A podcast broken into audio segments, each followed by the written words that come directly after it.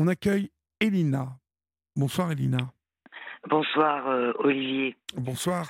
D'où nous appelez-vous Elina Euh, Paris, Paris.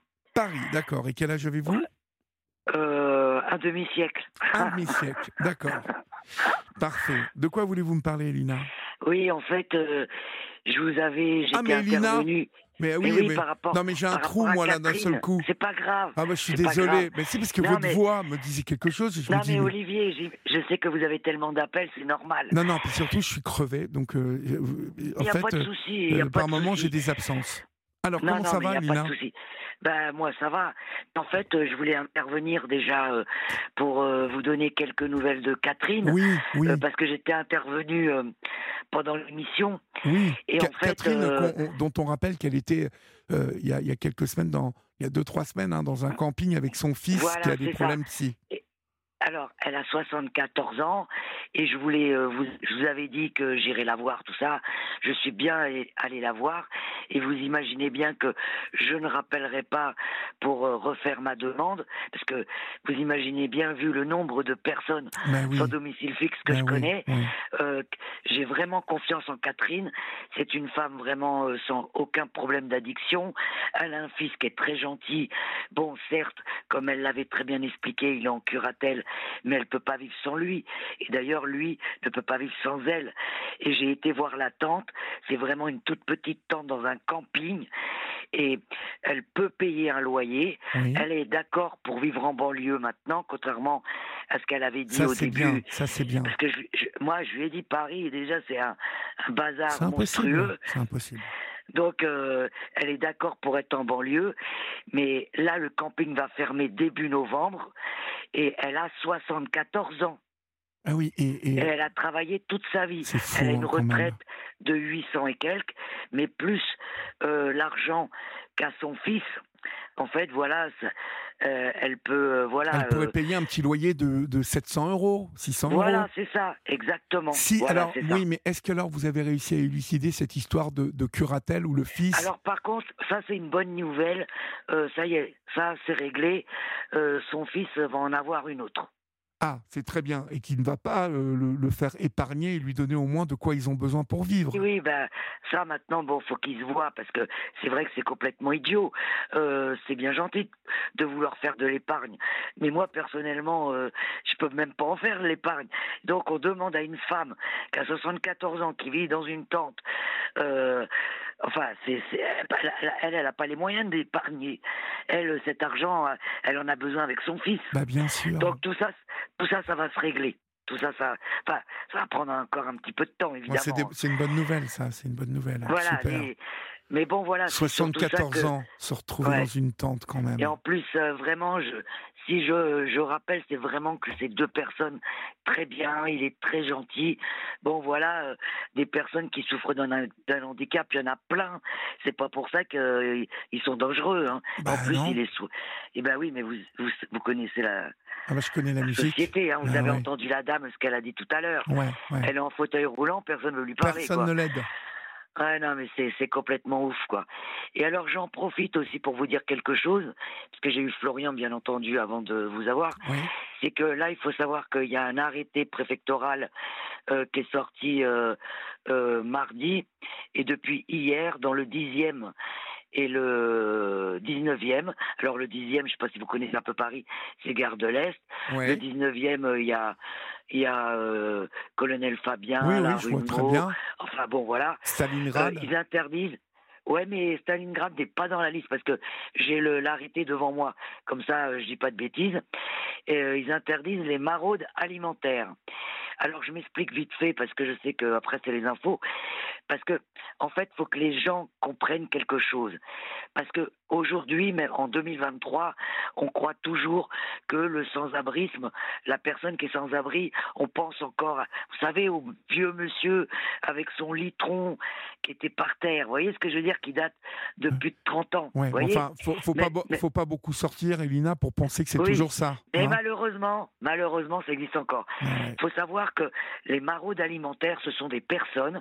Il y a des étudiants, il y a besoin. des personnes qui, qui ont des toits, mais qui sont femmes de ménage, qui n'ont plus de boulot. Et ben, elles viennent à la distribution alimentaire pour chercher à manger, pour des, pour des, pour leurs enfants. Enfin, bref, il y a aussi des personnes euh, qui ont passé la retraite. Enfin, mhm. vous savez quoi, Elina Je connais même un policier qui va à la banque alimentaire parce qu'il est en plein divorce et puis il a pu, euh, il a plus assez d'argent pour vivre et il va, il va prendre à manger dans ses maraudes.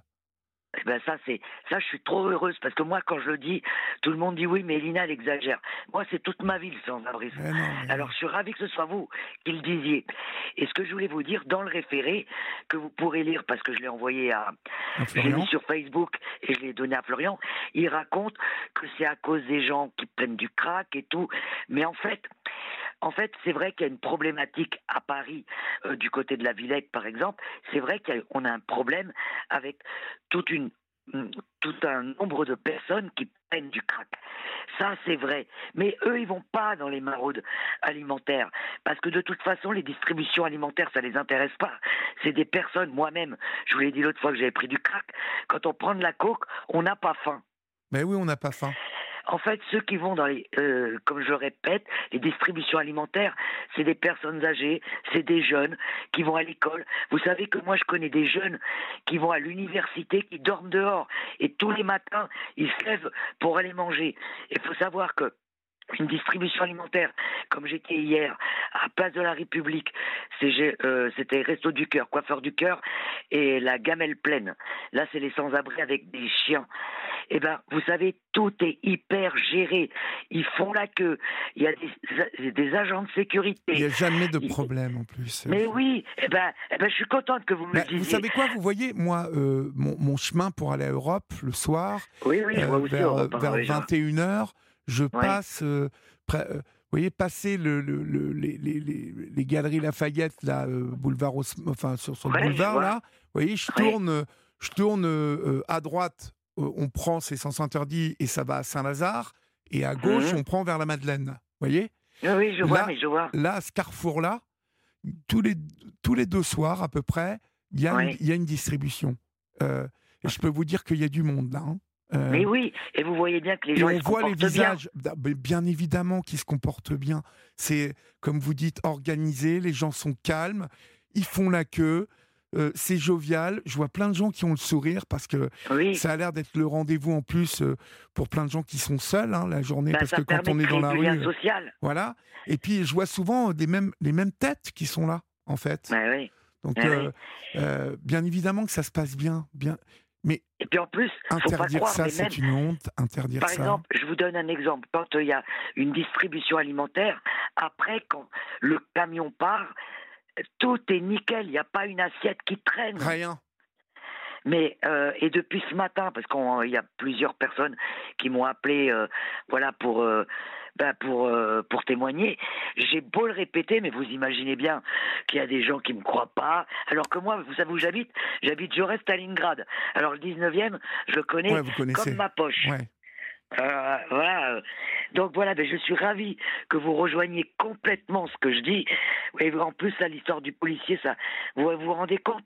Quelqu'un qui travaille. Ouais. mais moi, il est policier. Je, ne dirais pas, je dirais pas dans quel euh, commissariat parce que le pauvre. pas ça.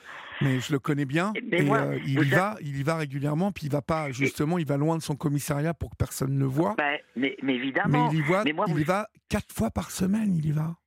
Mais moi, Olivier, je connais des, des, personnes qui ont un toit, des petites chambres de bonne, qui vivent dans des locaux à vélo, et exprès pour pas qu'on les reconnaisse dans le quartier, ils vont à la distribution alimentaire qui est à l'autre côté de Paris. Ben je connais des policiers, quand ils sortent de l'école, ils, ils, dorment dans le, dans le camion. C'est véridique ce que je vous dis. Ouais, ouais, je veux bien vous croire. Et, et, et vous savez, euh, J'ai fait un film sur euh, euh, la précarité chez les étudiants il y a un an et demi. Et j'ai euh, été saisi par le nombre d'étudiants qui n'ont pas de quoi se payer à manger. Parce qu'on on oublie même que pour les femmes, hein, les jeunes filles, tout ce qui est produit de nécessité, hein, pour les règles, pour même se laver, c'est cher. C'est ben, cher. bien sûr. Et elles, n'ont pas les moyens de se payer ça. Et puis, en plus, je vais vous dire un truc, Olivier. Le truc là, il a fait un référé pour fin 2023, mais c'est pour pas faire peur aux gens, mais il va le renouveler. le, le parce que c'est à cause des JO tout ça. Vous n'allez pas me dire que d'un seul coup euh, le crack ça existe depuis mon époque. J'avais à l'époque 25 ans et tout à coup fin 2023 ah tiens si on faisait un référé. Non mais faut pas être naïf quoi. Vous voyez ce que je veux dire? C'est euh, inhumain. Inhumain. Mais oui, c'est complètement inhumain. Et puis en plus, ils se rendent pas compte que en interdisant les maraudes, enfin les distributions alimentaires, et puis attendez, les assos peuvent avoir une une amende. Eh ben, ils empêchent des étudiants, des femmes, des jeunes filles de manger. Mais après, les gens, ils vont être énervés s'ils peuvent plus manger. Mais bien évidemment. Mais Elina, on va, on va marquer une pause et puis vous restez avec moi ah bah, parce que je, hein, veux qu'on, euh. je veux qu'on continue à parler de ça et puis on va parler aussi ensemble parce que vous connaissez bien le problème parce qu'on voit ça aux, infos mais justement du crack et de toute la problématique de déplacer cette population et j'aimerais bien que euh, les, les gens vous en entendent parler parce que vous vous connaissez tout ça. On se retrouve dans quelques instants. À tout de suite. Très bien. Il est minuit passé de 7 minutes. Vous êtes euh, sur Europe 1 et si vous nous rejoignez maintenant, chers amis, vous avez raison. Vous êtes euh, à la bonne place, au bon moment. Et euh, vous pouvez, même si vous le voulez, composer le 01 80 20 39 21 numéro non surtaxé du standard d'Europe 1. Vous continuez à être nombreuses et nombreux à nous écrire au 7 39 21 et vous êtes choqué euh, par euh, cette décision euh, préfectorale d'interdire les maraudes à partir de fin 2023 dans le 10e arrondissement et dans le 19e arrondissement de Paris. C'est encore les pauvres, les plus démunis d'entre nous qui, bah, qui morflent en fait. Et je pense que c'est ce qui vous choque à travers les, les SMS que vous nous envoyez. Elina, en fait, tout ça, parce qu'on l'a survolé, c'est en vue de, des Jeux Olympiques, vraiment? Alors, non, évidemment, dans le dans le dans le courrier du préfet, c'est pas écrit ça. Hein. C'est moi, qui l'interprète. Mais euh, vous savez, pour les JO, parce que déjà rien que depuis qu'il y a la on en a très peu parlé dans les médias, mais depuis qu'il y a eu, vous savez, le, rugby, là, la, Coupe du Monde de rugby, déjà ça a commencé on a commencé à évacuer les sans-abri de Paris. Pour vous dire, je vais vous dire quelque chose qui va, c'est pas drôle, mais vous allez voir euh, comment c'est abracadabrant. Ils ont emmené des sans-abri en bus jusqu'à Rennes et ceux de Rennes, ils les ont emmenés à Brest. Non mais vous voyez où on marche. Comment? C'est fou, ça. C'est-à-dire qu'ils ont, ils ont emmené à Rennes des gens qui étaient dans la rue à Paris? Voilà, et moi je vais vous raconter, parce que je suis beaucoup de personnes, j'ai un monsieur qui était à Dunkerque, non, qui était à Lille, il voulait l'amener à Dunkerque. Mais il faut savoir que parmi toutes ces personnes qui sont sans abri, attention, je ne vous parle pas des personnes qui viennent d'arriver d'Italie, là, on est bien d'accord. Je vous parle de personnes sans abri. Qui sont dans la euh, rue depuis longtemps. Qui sont, qui sont dans la rue, qui ont été expulsés de leur logement, ou qui sont handicapés, parce que, vous savez, euh, l'handicap est très mal euh, géré en France, enfin, ou alors des femmes battues. Vous voyez ce que je veux dire C'est des gens, c'est des personnes qui qui sont en train de se réinsérer. Ça veut dire que en pleine réinsertion, en pleine démarche administrative, eh ben du jour au lendemain, on leur dit ah ben non, tu prends le bus et tu vas là-bas. Alors ils disent que c'est sur le volontariat. Moi, je peux vous assurer que le jeune homme, euh, via une association avec laquelle je travaille, eh ben lui, il voulait pas y aller euh, à Dunkerque. Et heureusement que nous, avec l'association, on a été derrière, parce que sinon, il le forçait à aller à 300 kilomètres de Lille. C'est dingue ça. Donc, non, non, mais je vous jure, quand on connaît vraiment la réalité du terrain, c'est pas du tout ce qu'on nous raconte euh, euh, chez, enfin, chez nos chers élus. Je dis pas qu'ils sont tous pareils, mais bon. Mais en tout cas, évidemment qu'ils racontent pas que c'est pour les JO. Mais moi, ça me paraît évident. Par exemple, on sait que en 2024, il y a plein de CHU, enfin d'ailleurs tous les CHU vont être fermés. Euh, les CHU, c'est des centres d'hébergement d'urgence. On appelle le 115 et ils vous ils vous disent ben il y a là il y a de la place, là il n'y a pas de place. Tous les hôtels qui servaient de CHU, vous imaginez bien qu'ils ont euh, là ils ont tous euh, coupé le contrat pour mettre au service des touristes pour 2024. Donc il n'y a plus d'hôtels pour sans-abri actuellement. Ils sont quasiment tous fermés là. Les derniers vont fermer dans peu de temps. Et on envoie. Moi, je, avec la région, euh, on gère l'hôtel d'un hôtel à Nation. Et eh ben, euh, en tout cas, moi, je sais qu'ils vont être envoyés au fin fond, au fin fond de la banlieue où il n'y a pas de transport, parce que là, j'en ai, j'en connais déjà quelques-unes qui sont pour prendre un bus, des femmes qui boitent, qui ont des problèmes de santé. Il faut faire, je sais pas combien de kilomètres pour avoir un bus. Il n'y a pas de, il n'y a pas de commerce. Enfin, je mais, vous mais, jure. Ils logent, ils logent où ces gens-là euh, dans, dans, dans quoi? Ben, en fait, il les envoie dans des centres d'hébergement, mais dans des endroits. Mais euh, imaginons par exemple que la fa une femme là, une, que je connais, qui est femme de ménage là euh, euh, dans Paris. Donc elle va se retrouver à Perpète-les-Oies à se lever à 4h30 du matin alors que les transports ils commencent qu'à on va dire 5h30 et, c'est des femmes, moi, qui les rencontre au quotidien, mais qui sont fatiguées par la vie parce que parce que voilà, la vie, elle leur a pas fait de cadeau. Et pourtant, pourtant elles, gardent, euh, le, elles prennent leur courage à deux mains pour aller bosser tous les jours. Ben oui, c'est vrai, c'est vrai, c'est ben vrai.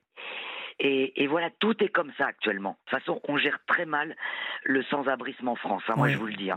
moi, cette, société est devenue, euh, cette société est devenue terrible pour euh, les plus démunis d'entre nous. Voilà, pour les plus démunis. Même ceux qui ont un toit, euh, même, même ceux, ceux qu'on.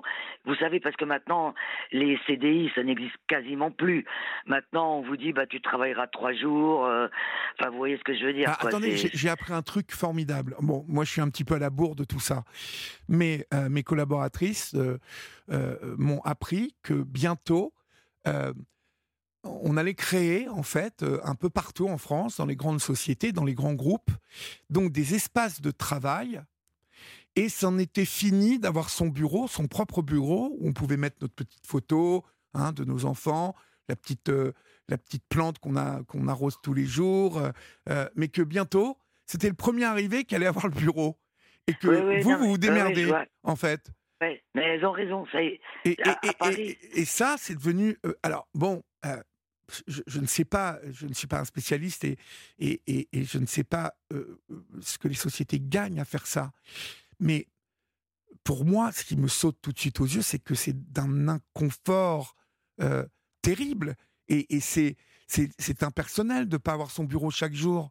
Euh, en quoi ben, le fait d'avoir son bureau chaque jour ne favorise-t-il pas qu'on soit bien et qu'on bosse bien?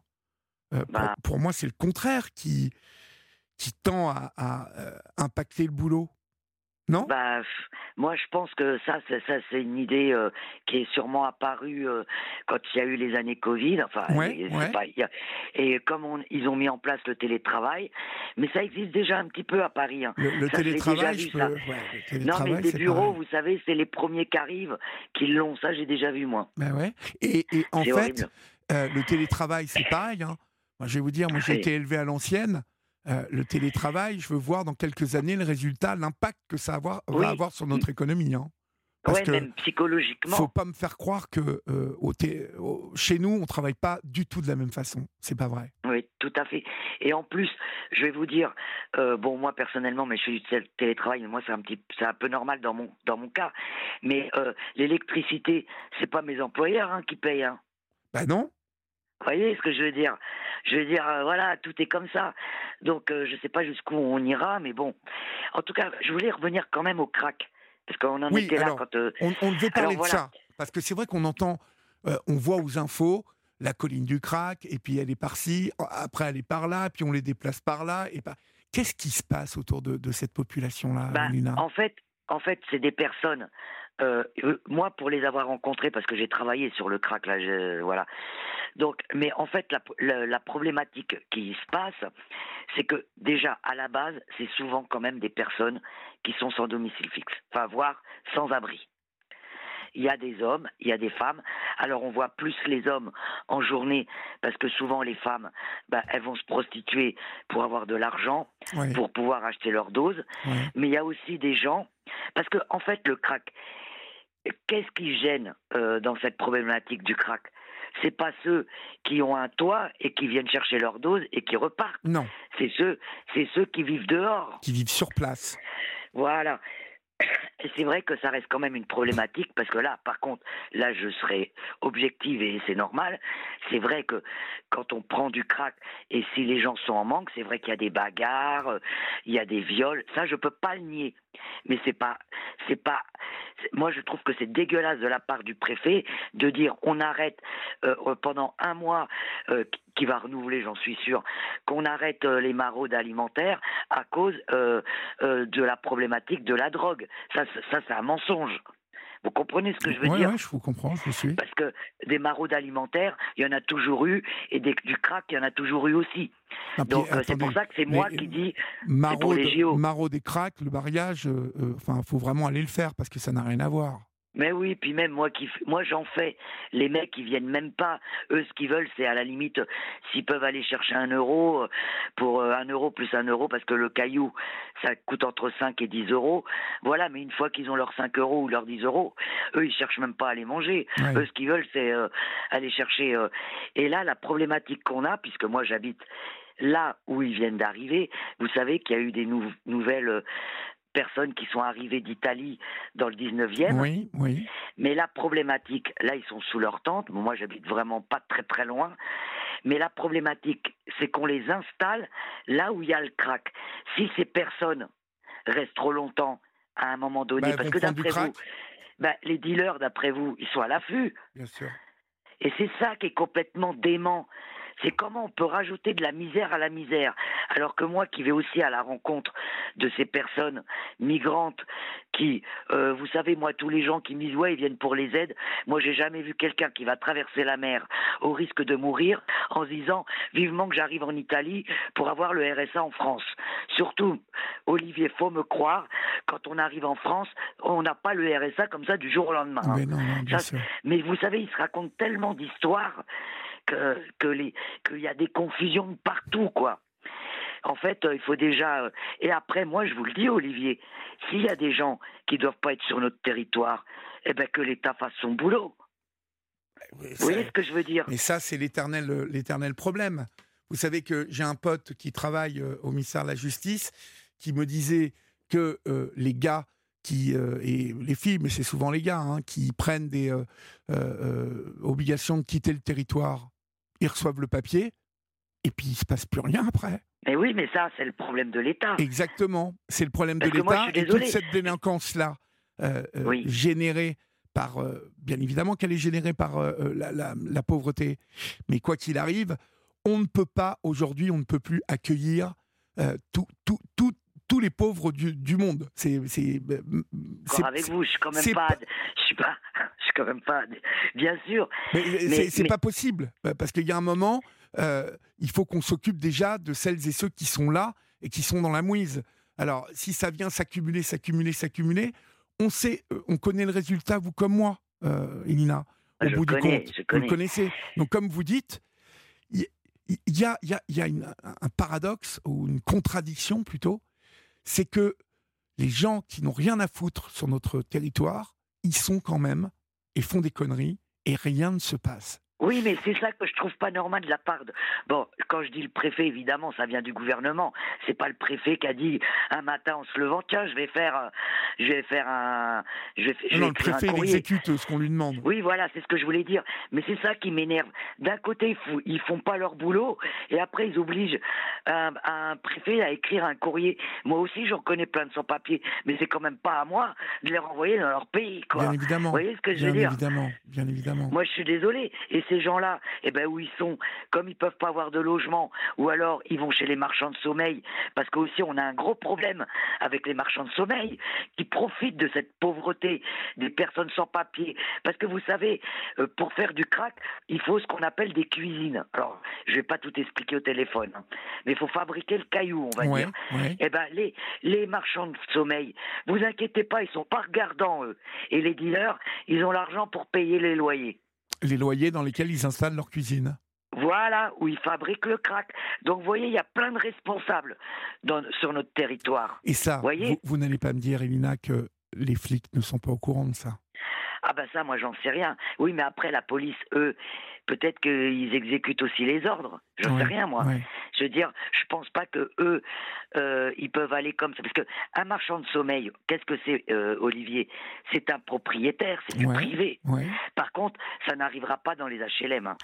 j'avais été tourné il y a, il y a deux ans de ça, j'avais été tourné à à Gennevilliers ou, à, plus loin que Pantin, là, dans le 93, j'avais été tourné dans une clinique, une, ancienne clinique où il y avait des familles et euh, c'était mais, mais elles vivaient dans des conditions. Euh, alors, ils vivaient à 15 dans une chambre d'hôpital. Hein, et puis, euh, les gamins avaient attrapé des virus qui traînaient là encore, des staphylocoques dorés. Enfin, c'était un ancien patron de clinique hein, qui louait bah, ces, emplacements-là ces pauvres gens.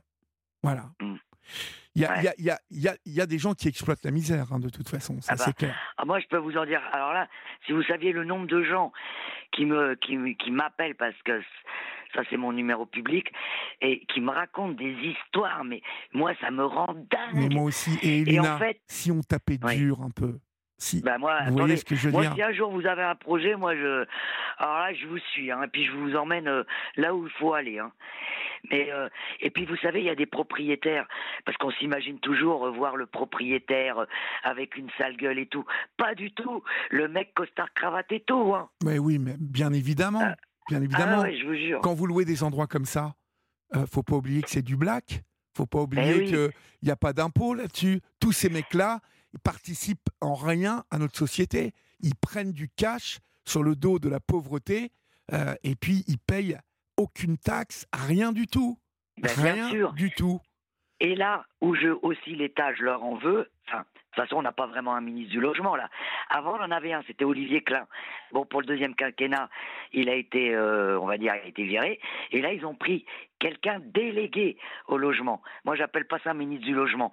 Mais là, avec leur nouveau protocole, alors là, Olivier, on s'appelle en 2024, le nombre de sans domicile fixe va doubler. Parce que c'est bien beau de dire, euh, si les appartements sont pas aux normes, on peut pas les louer. Mais on va jamais y arriver. Vous avez vu les listes d'attente dans les HLM Vous avez vu le nombre de gens à la rue? Mais bien sûr, mais... Euh, non, mais on va jamais y arriver. Hein. là, là, ça, va, ça va être une cata. Et, Nina, ça fait un moment qu'on va droit dans le mur, hein. vous le savez, vous. Oui, je sais. Hein? Euh, ça fait 20 euh, ans, moi, que je, je, je, dis, j'ai plein de potes qui sont dans le social. ça fait 25 ans. Il y a 25 ans déjà, je leur disais, mais il en faudrait 10 ou 20 pour un comme vous pour euh, essayer de s'occuper de tous ces gens parce que même eux, ils sont, ils sont débordés dans le social. Je sais. Et puis, Olivier, j'aurais dire quand même une, parole, euh, parce que je voudrais pas que les propriétaires pensent, parce que moi, je connais aussi plein de petits propriétaires, mais ils ont même pas les moyens de, de, de comment dire, de, de réparer, vous savez, de, parce qu'ils n'ont pas assez d'aide pour, pour que tout soit aux normes. Alors qu'est-ce qu'ils font? Moi, en tout cas, j'en connais personnellement. Eh ben, ils revendent et ils revendent ben, au premier qui achètera et qui achète souvent? Eh ben, c'est des marchands de sommeil. Oui. Ah oui, carrément. Ah non, mais quand vous voyez la chaîne, vous tombez par terre. Mhm. Ah, mais, il y aurait moyen de faire une enquête là-dessus, vous pensez Un truc euh, bah, comme moi, je pense. Oui, moi je pense. Je pense que si vraiment, euh, euh, oui, je pense que des journalistes euh, parce que bon, moi, moi, je peux, moi, j'ai fait beaucoup. Moi, c'est pas moi qui faisais l'enquête. On va dire que j'étais le, je sais pas comment on dit, euh, le fixeur, le rouge ou l'indique ou l'instruction. Oui, oui, le fixeur. On, appelle ça la fixeuse. Voilà, voilà. Je sais pas comment ça s'appelle, mais euh, par rapport aux sans-abri, avec des bons journalistes, on peut faire des bonnes enquêtes. Hein. Ouais, Mais par exemple, la dernière fois, bon, ça, par contre, je ferai attention. Bon, la jeune femme m'a m'a pardonné, puis c'est une jeune femme super, mais elle était dans un centre d'hébergement pour femmes. Mais quand je vous dis pourri, pourri, pourri, moi je pouvais pas y rentrer parce qu'on savait qui j'étais, je lui ai fait faire une caméra cachée. Et ben après, vous savez ce qu'ils ont fait? Non. Quand c'est passé à la télé, je sais pas si vous la connaissez, elle s'appelle Claire Lajonie. Non, non. Elle a écrit les elle a fait un truc sur les invisibles, sur les femmes à la rue. Et en fait, euh, et ben après la fille, quand le film est passé, et ben ils l'ont virée. Ah, Tout ça parce qu'elle avait osé montrer la vérité. Bah bah, euh, C'était pour montrer euh, l'hygiène des douches. Mais oui, mais bon, euh, c'est sans pitié, hein, ce monde-là, hein. Parce que tout ça, c'est payé par nos impôts, hein, tous ces centres d'hébergement là. Faut pas croire que c'est l'État qui paye tout. Hein. Enfin, c'est pas le gouvernement, euh, c'est l'impôt, c'est les impôts de tout le monde. Bah, écoutez, vous savez, euh, il y a même il y a 8, oh là, il y a, y a 12 ans de ça. J'étais euh, chez Laurence Ferrari, dans, dans, la boîte de prod de Laurence Ferrari, il y a 14 ans, pardon, au moment où Laurence était, avait une boîte qui s'appelait Storybox. Eh ben, j'avais été faire une caméra cachée le long du périph', là, sur, euh, dans les, grands Formule 1, vous voyez, il y, y, avait des Formule 1, euh, des, les, hôtels pas chers. Oui, j'ai connu. vous avez connu ça. Bon, eh ben, je suis rentré là-dedans. Il y avait dans ce Formule 1 400 ou 500 chambres. D'accord? Les trois quarts de l'hôtel étaient occupés par des gens qui étaient venus comme ça et qui n'étaient jamais repartis. Oui, non, mais et, je sais. Ah, et c'était l'État et la ville de Paris qui payaient entièrement les Formule 1, qui euh, prenaient des loyers de 7 000, 8 000 euros par mois. Vous vous, rendez compte? Ouais, et tout ça pour rien. Parce que, enfin, c'est pas pour bah, rien. Tout ça pour loger des gens. Mais oui, mais il y a, y a un truc qui va pas quand même. Il faut un suivi quand même. Moi, vous savez, j'ai connu cette époque. Et vous savez, c'était à l'époque de la carte. Vous savez, vous, vous payez, vous, vous avez. Et en fait, des fois, dans les chambres, on était au moins cinq. Exactement. Ah ouais, moi, je l'ai connu cette époque. Hein. Mais, euh, Sauf que c'est plus possible, ça, maintenant, je crois. Ben, euh, je pense pas. Mais par exemple, c'est comme les mineurs isolés. Les, les, on appelle ça maintenant les jeunes non accompagnés. J'en ai plein dans mon quartier, moi, des mineurs. Ils les, mettent, ils les mettent dans des chambres tout seuls. Et je peux vous assurer, on en parle rarement, mais euh, moi qui suis à fond là-dedans, des fois, il y a des jeunes, carrément, ils se suicident. Ils passent ah par la fenêtre. Ah Parce qu'ils n'en peuvent plus. Ils arrivent de pays, ils sont, ils sont, ils arrivent de pays. Moi, moi je les ai vus. Algérie, Afrique. Euh, voilà, on voit bien qu'ils sont jeunes. Et puis. Euh, ils sont tout petits. Et puis, ah oui. Par contre, je peux vous le dire parce que moi, j'ai rencontré un journaliste et c'est lui qui me l'a dit. Je lui ai dit, mais il a fait une enquête sur les mineurs, enfin ces jeunes qui viennent du Maroc. Et il m'a expliqué, il a fait une enquête hein, jusqu'au Maroc, et au Maroc, ils étaient déjà à la rue. Déjà à la rue, d'accord. Ouais, ils étaient, il me l'a dit. Parce que moi, je voulais savoir, est-ce que c'était les parents et tout. Il m'a dit non, souvent, ils sont déjà à la rue. En fait. et, donc quoi, le, gouvernement marocain favoriserait euh, que ces, ces gamins-là, ils bah dégagent de chez eux? Bah, écoutez, moi, je ne connais pas particulièrement le bah, Maroc. Quand on est à la rue au Maroc, c'est compliqué de payer des passeurs. Euh, c'est cher, les passeurs. Bah, en tout cas, moi, les, les, gamins que ce journaliste a interviewés, les gamins, euh, même à un moment donné, on les a retrouvés euh, dans un parc à la goutte d'or où ils sniffaient à la colle. Oui, bah oui, oui. Mais ils dormaient et même. J'en ai plein dans mon quartier, dans le 18e, là. Plein. Les, là, par contre, je comprenais les riverains, ils en pouvaient plus. Et moi, je suis allé voir ces jeunes, mais ça se voyait. Hein. Ils avaient 13, 14, 15, ça se voyait. Mais, de toute façon, Elina, vous comme moi, on le sait, quand on se retrouve tout seul comme ça, dans un pays qui n'est pas le nôtre, euh, que on, est livré à soi-même, qu'est-ce qu'on fait la journée? Bah, bah, On fait des conneries. Bah ouais. Et alors, vous savez, les gamins, parce que je leur ai quand même posé des questions, je les ai rassurés. Je dis, non, mais je suis pas de la police. Parce que quand même, les, les plus vieux, j'ai eu un peu peur. Mais en fait, je leur ai demandé s'ils étaient passés par des passeurs. Et ben, ils m'ont expliqué qu'ils étaient venus à pied ça fait, pendant des mois, ils ont marché et ils sont passés par l'Espagne. Alors moi, je connais pas très bien, mais par un espèce de petit chemin euh, qui relie euh, euh, le Maroc et l'Espagne. Mais par les montagnes, ils m'ont expliqué. Ah mais ils ont mis des mois avant d'arriver à Paris. D'ailleurs, ils étaient sales. Hein. Et y a, je sais qu'il y a une association qui s'occupait d'eux. Je ne sais pas ce qu'il en est là, mais en tout cas, c'était des gamins. Parce que je peux vous assurer, alors le crack, c'est déjà quelque chose, mais fumer la colle, voilà. Ah, ces pauvres petits, Surtout à cet âge-là, les cerveaux là, ils sont complètement. Ce sont des enfants. ce sont des enfants. Ouais, c'est terrible quoi. vous croyez que le crack, on va trouver une solution pour euh, pour cette bah, population là? bah, la problématique du crack, euh, qui est à base de cocaïne et de d'ammoniac et puis d'autres produits, euh, c'est coupé avec tout maintenant de toute façon. le problème, c'est que contrairement à l'héroïne, il y a la méthadone ou le subutex, mais le, pour le crack, la cocaïne, non, il n'y a rien. Et en fait, à part, on peut se débrouiller avec des antidépresseurs et tout ça. Mais le problème, c'est que quand ça fait, on va dire, je, je, sais pas, moi, je pense que ça, c'est moi qui dis ça parce que moi, je, au bout de quatre ans, bon, voilà, j'ai pas. euh, mais euh, je pense que quand ça fait déjà sept ou dix ans qu'on en prend, qu'on a plus de dents, qu'on a le cerveau Oh complètement défoncé, qu'on habite, qu'on a plein de personnes qui habitent dans sa tête. Là, je pense que, à part, euh, et vous savez, vous connaissez la France. euh, moi, moi, j'ai eu de la chance. On m'a obligé à me soigner parce que moi, j'ai été sous tutelle de juge et tout ça. Oui, oui, Mais vous savez, si j'avais pas eu un juge, moi, je savais pas qu'il fallait que je me fasse soigner. oui. Mais Vous- justement, j'allais vous poser la question. Est-ce qu'il y, a- y une antenne médicale euh, euh, qui s'occupe de ces gens-là? Ben, il y a ceux qui, ont envie de se soigner, et en effet, il existe euh, des antennes où les gens peuvent euh, aller voir des, travailleurs sociaux, des médecins euh, pour se soigner. Mais malheureusement, ceux qui sont, on va dire, en bout de course dans le crack, eux, ils sont tellement. Euh, faut, avoir un peu de conscience encore pour avoir envie de se soigner. Vous voyez ce que je veux dire Oui, oui, oui. parce que quand vous êtes euh, euh, trop dedans, c'est comme l'alcoolisme. hein. À un moment donné, il y a, il y a un système de non-retour. Et là, je vais vous dire, euh, qu'est-ce que vous voulez faire à part qu'on vous force à... Alors moi, évidemment, tout le monde me crie dessus en me disant, Elina, on n'a pas le droit de forcer les gens à se soigner. Mais moi, ça m'a sauvé la vie. Peut-être que si on m'avait pas forcé, euh, je serais peut-être morte sur un Mais moi, je trottoir. crois que ça passe que par là. C'est euh, vraiment. Bah, Parce qu'on a pu. Je pense qu'on a plus son libre arbitre quand on prend cette bah, saloperie. bien sûr que non. Donc on est incapable de prendre une décision. Incapable.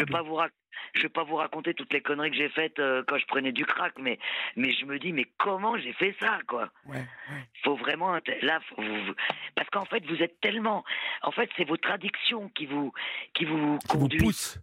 ouais qui qui voilà vous par exemple quand vous êtes addict vous n'avez pas envie de voler en fait mais c'est l'addiction qui vous pousse à voler c'est l'addiction qui vous pousse à arracher le le, le sac d'une grand-mère vous comprenez ce que je veux dire? Et puis des fois, eh ben, en, en- des fois, eh ben, il y a des mecs, ils sont tellement complètement fracassés dans leur tête, ils ont un couteau, et puis voilà, ils vous plantent. Voilà, Ouais, voilà ouais, ce que ça fait. Voilà. Et puis, euh, pour l'instant, on n'a pas euh, mis. euh, tu- vous savez, Lina, tout est une question d'argent. Et si demain, on se décidait à, à prendre en charge médicalement la plupart des gens qui sont là-bas, c'est-à-dire que si on les coffrait pour les, les forcer à se soigner, ça changerait radicalement les choses. Et les riverains, euh, c'est normal qu'ils en aient marre de cette Ah population. ben ça, parce que, je dis pas le contraire. c'est c'est ça. Mais- C'est bien la différence entre les distributions alimentaires et la problématique des personnes qui prennent du Mais il crack. n'y a rien à voir avec euh, la mayonnaise, Ben oui. comme on dit. C'est, c'est, les gens qui comparent ça ne savent pas de quoi ils parlent. Les, les maraudes n'ont rien à voir avec le crack. C'est, c'est Ben dingue. voilà, c'est ça. Mais là, par exemple, on parle d'ar- vous parlez d'argent, Olivier. Mais là, par exemple, les personnes euh, qui viennent d'Italie, là, pourquoi ils les mettent à côté des crackers? Ça, c'est quand même une, c'est du bon sens. Ouais. Vous voyez ce que je Ah veux ouais, dire ouais. Ils Bah, pouvaient pas. c'est plutôt du mauvais sens. C'est plutôt du mauvais mais- sens, malheureusement. Non, mais là, c'est exagéré. Ça veut dire, non, mais la misère dans la misère, moi, je supporte plus là. Je... Mais euh, le pire, Elina, c'est que tous les soirs, moi, je rentre, euh, je pars par euh, les grands boulevards où il y a des gens qui installent leur maisonnette en carton et qui Ah se oui, couchent tous les soirs là euh, dans les, les renfoncements des, des portes des grands magasins. Et quand je reviens le soir, j'ai au moins deux. Alors, je leur donne un- des trucs à chaque fois, ou à manger, ou à. Mm. Il y a deux, trois personnes qui sont même schizophrènes qui vivent là, pieds nus, Oui. hiver, comme Ouais. été. C'est. vous savez, il y, a, il y a 20 ans, j'étais allé euh, pour la première fois aux États-Unis, à Los Angeles, et j'avais été choqué, euh, saisi par le fait que les, euh, les malades psy, c'est-à-dire les schizophrènes, les, les, les fous, quoi, euh, enfin les fous, euh, quand on est schizophrène et qu'on n'est pas Des soigné, personnes qui souffrent d'un Voilà. handicap, quoi. les, les- les personnes qui souffrent d'un handicap psy, eh bien, personne ne s'en occupait. Ils étaient dans la rue comme ça, en plein centre de Los Angeles. Ouais. Bah, Aujourd'hui, Paris, c'est la même chose. Ah bah ouais, mais puis attendez, là on parle de Paris, mais moi qui, qui travaille dans toutes les grosses métropoles en France, c'est partout pareil maintenant. Hein. Ouais, ouais. Bon, en Ouais, tout cas, c'est pas ça- parti pour s'arranger, ma pauvre. Mais en tout cas, c'est bien qu'on Ouais. se parle de temps en temps comme ça, j'adore. Oui. Donc, euh, Par On- contre, avant de finir, je voudrais vraiment dire, si quelqu'un entend l'appel de Catherine euh, en banlieue parisienne, euh, voilà, je, je- En banlieue Voilà, parisienne, si vous avez un, un, un- un- un- un studio, un grand studio où on peut mettre deux petits Voilà. lits ou euh, euh, carrément un deux pièces, euh, 700, 800 euros de, de loyer, bah, vous nous appelez ici à Europe 1 et on vous mettra Voilà, en rapport avec Elina ou avec Catherine directement, d'accord? Voilà. Bon, je vous embrasse bien fort, Elina. Ouais, merci beaucoup, Olivier. Merci, prenez soin de vous. Ouais. Au revoir. Bo- bonne fin de soirée. Au revoir. Au revoir.